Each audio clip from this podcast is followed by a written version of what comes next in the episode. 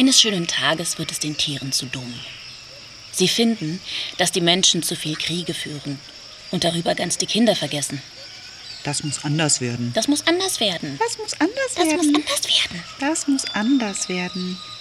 Zuerst vermuten sie, dass es zu viel Bürokratie auf der Erde gibt und die Menschen über die vielen Papiere den Frieden vergessen. Sie schicken Mäuse, die alle Papiere vernichten. Doch die Menschen machen weiter. Dann haben die Tiere eine andere Idee. Gustav, das Känguru, zeigt auf eine Motte, die gegen die Lampe fliegt und flüstert, Ich hab's. Die Menschen sind gerade zu einer Friedenskonferenz versammelt.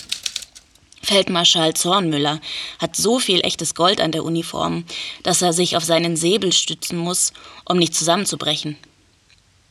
Weil es plötzlich so dunkel im Saal wird, als ob ein schweres Gewitter heraufzieht, steckt der Feldmarschall den Kopf aus dem Fenster, Was ist denn das schon wieder? fragt er ärgerlich.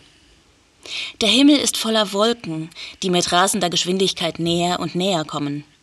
Es sind Motten. Sie senken sich als dichter grauer Schleier auf jeden herab, der eine Uniform trägt. Reinhold der Stier wird auf der Fernsehleinwand sichtbar. Eure Uniformen stehen der Einigkeit und Vernunft im Wege. Nicht nur in diesem Saal, sondern auf der ganzen Welt. Sie müssen verschwinden. Wir verlangen, dass ihr euch einigt. Es geht um die Kinder. So schnell wie sie gekommen waren, schwebten die Wolken wieder fort. Wenn man sich aber im Saal umsah und die anwesenden Soldaten betrachtete, merkte man, dass es beileibe kein Traum gewesen war. Sie sahen toll aus.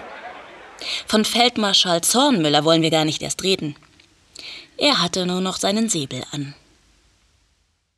Das war ein kleiner Ausschnitt aus dem Buch Die Konferenz der Tiere, frei nach Erich Kästner aus dem Jahr 1949.